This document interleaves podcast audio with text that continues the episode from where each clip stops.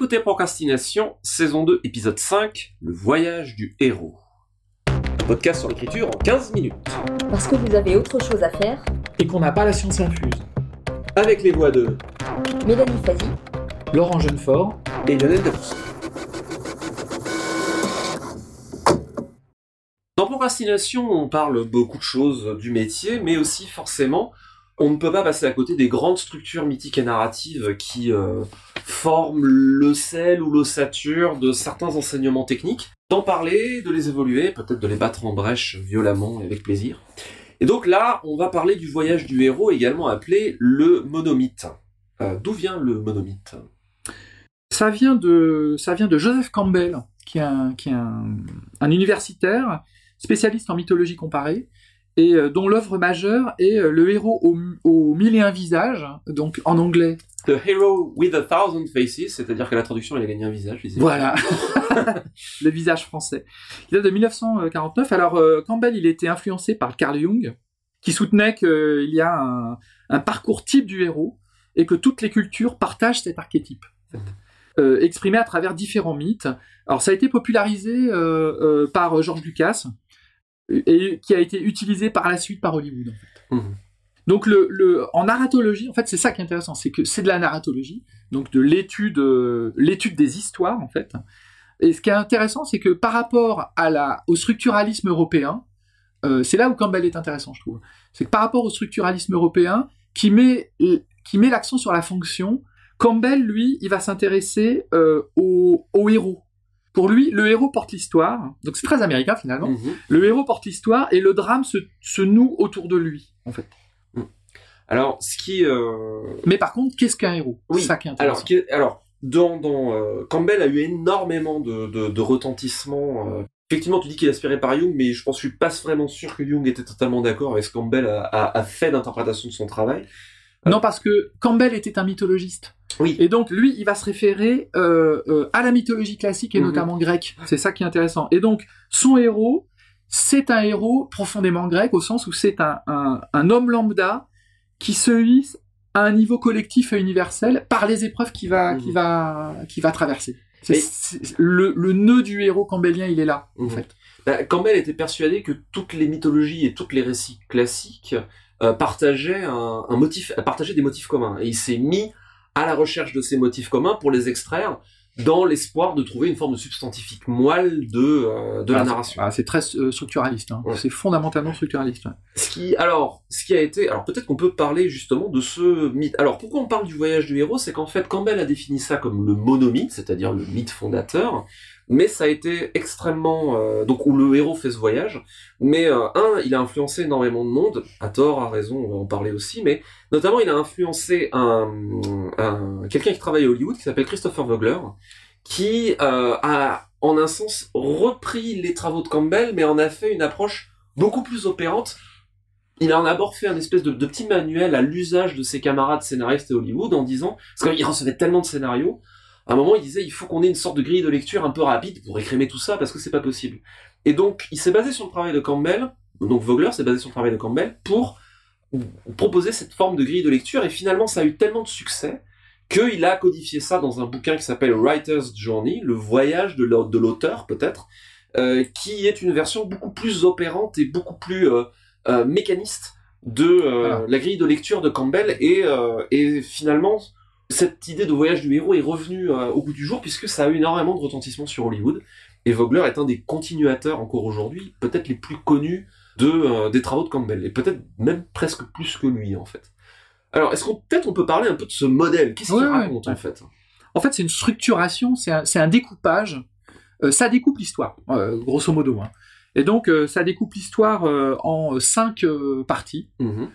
En fait, alors il y a beaucoup plus d'étapes, mais si on les simplifie en 5, on peut le en fait, euh, je, Vogler en donne 14, je crois, euh, en sachant que Campbell en donnait 12. Mais en gros, les étapes simplifiées en 5, c'est un appel à l'aventure. Le héros accepte ou bien refuse cette aventure dans un premier temps. En Euh, fait, donc en fait, c'est ce qu'on appelle la séparation. voilà. C'est-à-dire que le héros va se séparer du monde commun. Oui. C'était un, un- un être lambda, et euh, tout à coup, il va devenir spécial. C'est une façon Mhm. de dire ce personnage-là, pourquoi celui-là et pas un autre. D'accord. Et en général, ça c'est ce que dit fréquemment Vogler, euh, il y a euh, souvent une figure de mentor. Alors on peut tout à fait penser à l'appel à l'aventure de Frodon avec Gandalf. Voilà, donc à l'intérieur de cette, de cette partie-là, d'abord le héros il va refuser. Mhm. C'est le mythe Oui. de Jonas finalement. Oui, oui, oui. C'est voilà, on refuse d'être, on refuse la prophétie. On va, Mhm. va d'abord essayer d'éviter. Donc c'est, on est toujours dans l'enfance et c'est l'enfant qui refuse de grandir d'une certaine manière. Finalement, il est propulsé dans le dans le monde dans le dans le monde. Si on regarde dans Star Wars, Luke Skywalker refuse en disant à Benny Cohen Kenobi, non mais tu comprends, je peux pas, faut que j'aille planter les, voilà, faut que j'arrose mon chat et j'ai piscine. Et euh, et euh, les euh, les impériaux euh, tuent son oncle et sa tante et du coup il y a plus rien qui le qui le retient et il va suivre Obi-Wan Kenobi.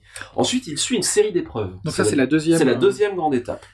C'est ce qu'on appelle l'initiation. C'est ça. Donc il y a tout un tas. Alors euh, Campbell et Vogler détaillent ça en une certaine forme, une certaine quantité de seuils où il il apprend euh, Voilà, il- lui-même. Il va rencontrer des alliés, des ennemis.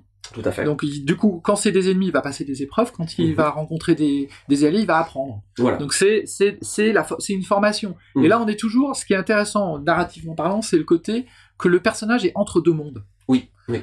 Et toute cette partie-là de l'initiation, qui est en général l'essentiel du récit. hein. Oui. On est dans la, on est entre deux mondes. Mhm. Et ça correspond. euh, et c'est souvent le moteur de l'action. On est dans cette dépression euh, Mhm. narrative qui fait. On est dans cette pente narrative. Et il n'y a rien de, plus euh, de, de plus motivant que cheminer entre des épreuves en fait. Mhm, tout à fait. Et alors, ce qui est intéressant dans le modèle, parce qu'on pourrait croire que c'est finalement la fin de l'histoire, mais ça ne l'est pas, c'est que la troisième étape sur cinq, c'est qu'il atteint son objectif. Et le héros récupère euh, acquiert un nouveau savoir. Vogler parle de l'élixir. Mais l'élixir est à prendre au sens symbolique, c'est-à-dire ça peut être trouver l'amour, mais en tout cas, l'objet de la quête est, atteint, en un sens. Et la quatrième, euh, la quatrième étape, c'est le voyage retour. C'est le retour dans le monde ordinaire, et Vogler, en général, dit que les sbires du euh, seigneur maléfique, de l'opposition en tout cas, courent après le héros, et le héros rencontre une nouvelle série d'épreuves. Jusqu'à arriver à la cinquième et dernière étape, c'est-à-dire que c'est l'utilisation de l'élixir, du savoir acquis pour améliorer le monde, ou en tout cas pour, euh, pour restaurer une forme d'équilibre.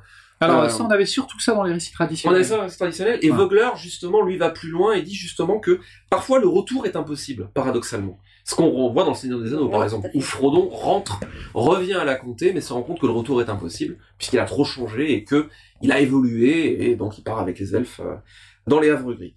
Alors, euh, ça c'est le modèle. Est-ce que déjà il est véridique? Est-ce qu'il est opérant vis-à-vis du mythe? Est-ce que ça marche? Alors, les universitaires ont beaucoup critiqué euh, Campbell en disant que, en gros, dans son corpus, il avait plus ou moins choisi ce qu'il voulait mettre. Et à mon très humble avis, dans la formule du, monomythe, euh, bah déjà, je pense que ça marche pas tellement. Parce que si on regarde, par exemple, Gilgamesh, alors quand même, dans le genre récit, Oui. dans le récit ancien, ça se pose là. Euh, Gilgamesh recherche, en tout cas dans les dernières, dans les dernières séquences, recherche le secret de l'immortalité. Et tout ce qui est intéressant, et c'est dans le motif de cette quête-là, c'est qu'il il acquiert le secret de l'immortalité, mais se rend compte finalement que l'immortalité n'est pas faite pour les hommes. Donc, le secret n'est finalement pas utilisé pour améliorer le monde. Il est peut-être utile dans le fait où Gilgamesh, Gilgamesh progresse lui-même. Mais euh, déjà, si on prend Gilgamesh, moi je trouve que ça coince dans la lecture du truc. Euh, ce qui, je trouve, est amusant, c'est quelque part, hein, tu, parlais de Lucas tout à l'heure, le monomythe est devenu une espèce de prophétie auto-accomplie. C'est-à-dire que euh, il y a Campbell a publié euh, Le héros au mille et un visages, il a été critiqué par les universitaires, mais en fait, il y a tas d'auteurs qui se sont emparés de ce truc-là, en se disant, mais c'est vachement intéressant. Et c'est finalement, et avec euh, la continuateur comme Vogler, c'est une structure qu'on retrouve, dont les auteurs se sont euh, appropriés. Chez Lucas, les studios Pixar aussi ont une version de, euh, de leur manuel qui est quand même pas mal inspiré des travaux de Vogler et de ce motif-là. Donc c'est une espèce de prophétie auto-accomplie où peut-être que c'est peut-être pas si opérant et pas si juste si on regarde les, les, les mythes, et en tout cas tous les mythes de l'humanité à l'échelle de la planète, mais aujourd'hui, paradoxalement, une grande partie de la narration euh, américaine qui, qui est très prégnante sur la planète s'inspire de ça, et on a fait justement une forme de prophétie auto-accomplie. Moi, je trouve que comme toutes les théories euh, universitaires qui analysent, en fait, c'est intéressant quand ça analyse. C'est Mm. pas intéressant quand ça devient un mode d'emploi. Exactement. Et c'est tout le problème, mais des théories. J'allais dire, c'est presque le problème de la philosophie. La philosophie n'est jamais aussi bonne que quand elle analyse. Quand elle commence à proposer, euh, on tombe souvent dans des trucs euh, qui sont euh, qui aboutissent à des exterminations ou des choses comme ça. Mm. C'est voilà, c'est bien quand quand ça quand ça quand ça essaye de décrypter une, une, une réalité d'un moment souvent. Et par exemple, je trouve que c'est intéressant. Le, le je suis pas campbellien, moi. Je Mhm. trouve que c'est intéressant parce que ça, c'est un des aspects en fait de- du, du récit. Ça recouvre pas tout. Je trouve que c'est assez complémentaire à la vision de Prop, qui est, qui est fonctionnelle, euh, qui pour moi est un peu plus universaliste d'ailleurs. Mais je, je trouve que ça le complète bien. Je trouve que c'est intéressant Campbell parce que ce qu'il dit, il a une vision euh, assez circulaire du voyage. Je trouve que ça montre bien que dans les récits classiques, le récit il est circulaire. Il revient à son point de départ et, euh, et on peut le raconter encore et encore du coup. Euh, Il y a cette notion de transmission avec, avec les mentors, avec le héros qui à la fin s'est transmuté et, euh, et va pouvoir passer le relais à la génération suivante. Donc c'est intéressant parce que ça éclaire une, une, une certaine Mhm. partie des civilisations européennes euh, primitives. Euh, je trouve que ce qui est intéressant, c'est qu'il met la lumière sur le héros et à ce titre-là, le héros, il montre aussi comment ça a évolué. Le héros, d'abord, c'est un héros guerrier. Après, c'est devenu un héros civilisateur. Après, c'est devenu un héros rédempteur. Donc, ça a suivi le- les évolutions euh, civilisationnelles profondes. Donc, c'est, le, héros, c'est, une figure très très forte en fait. Comment on est arrivé de civilisations qui n'étaient pas individualistes du tout, et donc le héros classique, toute signification résidait dans le groupe. Et c'est pour ça que le héros, euh, que le cheminement du héros, il va de l'individuel, mais individuel qui n'existe pas puisque l'individu n'existait pas, à, à une, une civilisation collective. Tout était dans le, dans le, dans le collectif. Et, et donc du coup, l'individu ne, ne pouvait s'accomplir que s'il avait une incidence sur, la, sur le groupe. Mhm. Et maintenant, c'est presque l'inverse. Le héros n'était qu'un vecteur, et aujourd'hui, il s'accomplit en tant que tel. Oui, tout à fait. C'est ça qui est intéressant. Et donc le, le héros, c'est presque l'inverse. En fait, la, la, là où toute signification résidait, résidait dans le groupe, maintenant, aujourd'hui, toute signification réside dans l'individu. Je suis entièrement d'accord avec toi. et Donc le héros moderne, voilà, le héros moderne, c'est celui qui va mettre, euh, qui met en lumière euh, la partie invisible. Mhm. Oui, exactement. Alors, je suis entièrement d'accord avec tout ce que tu dis. Je trouve qu'il y a trop d'a- d'accent, euh, y compris chez les Américains et y compris chez Vogler, sur le monomythe et le voyage du héros comme Oui, structure universelle. Vogler, dans son bouquin, donne un certain nombre d'exemples. Je trouve que ça veut dire qu'il faut quand même élargir les cases assez sévèrement pour faire rentrer certains des exemples qu'il donne dans le motif. Et à ce stade, euh, est-ce que c'est vraiment opérant? Je crois pas. C'est intéressant à, à connaître et à savoir. Mélanie, on, fait- on- Ouais. qu'est-ce que on a beaucoup Bah, je, vous parlé. écoute, je vous écoute depuis tout à l'heure parce que c'est enfin, c'est vraiment très intéressant d'écouter détailler tout ça. Moi, que ce soit en tant qu'auteur ou en tant que lectrice ou spectatrice ou autre, c'est quelque chose qui m'intéresse assez peu. Mhm. C'est-à-dire que j'étais très marquée ok, par Star Wars, Le Seigneur des Anneaux, tout ça. Maintenant, j'ai un peu envie de passer à autre chose, j'ai envie de dire. Mais je suis assez d'accord avec toi. hein. ouais. Enfin, je- Mais on est, on est de toute façon nous, d'accord nous là-dessus, sommes mais assez d'accord. c'est qu'à la fois c'est quelque chose qui fonctionne, il y a assez de récits, euh, même récents, qui, euh, qui ont fait ça pour qu'on puisse dire ok ça fonctionne.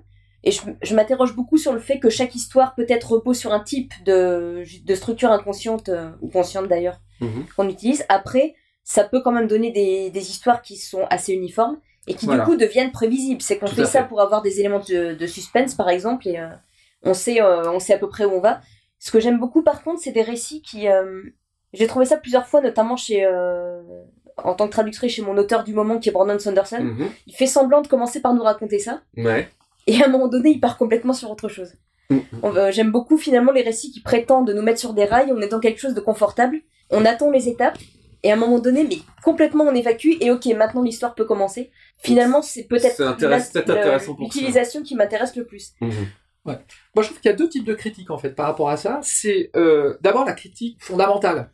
Euh, C'est-à-dire que est-ce que ça a le moindre intérêt euh, opératif? En fait, Mhm. on peut se poser la question. Oui. Kurt Vonnegut, par exemple, il avait parodié ça avec, euh, il avait appelé une la théorie dans le trou, in the hole. Ah oui. C'est le le héros tombe dans un trou, il sort du trou. Voilà. Oui, oui, oui, c'est ça. Finalement, Ouais, tu ouais. peux résumer ça à ça. C'est-à-dire qu'en fait, à la rigueur, tu peux tout faire. Mhm. le, le parce que en fait c'est une façon de, de découper l'histoire la façon structurelle de découper les histoires euh, telles telles que Campbell ou Propp l'a fait finalement ça marche tout le temps quand tu découpes tu finis toujours par un découpage comme ça donc donc Mhm. à quoi bon finalement euh, essayer de, de, de, de toujours de structurer ça comme ça? Parce que tu retomberas toujours plus ou moins euh, plus ou moins à ça et il y a justement une critique qui recoupe ça justement qui est dit que finalement l'intérêt n'est pas toujours dans l'histoire en réalité Mhm. et euh, Oui. par exemple, un écrivain comme Stéphane Vull, il il disait volontiers, Moi, mes histoires, euh, c'est des histoires classiques, mais finalement, euh, l'intérêt, est-ce qu'il est dans le cadre ou est-ce qu'il est dans la peinture dans les couleurs Oui. que je mets? Oui, oui. Non, pour moi, moi je trouve qu'il est dans, dans, dans les couleurs que je mets en fait. Mhm, mhm, tout à fait. Après, j'ai envie de dire, tout dépend aussi du type de récit qu'on veut raconter. Ça marche pour un certain nombre de récits euh, épiques, héroïques, etc. C'est vrai, ouais. Euh, Il y a énormément de, de, de types de littérature qui vont partir sur complètement Voilà. autre chose et où la question ne Voilà. se pose même pas en fait. Là, on parle vraiment de récits héroïques. On est dans le héros. C'est pour ça d'ailleurs, c'est pour ça que tu as été un peu euh, mis sur le Bah, bord c'est du, du c'est pour ça que C'est pas non, mais tout quelque chose. C'est vrai qu'en Ouais. tant que, que plutôt qu'écrivain de nouvelles, Oui.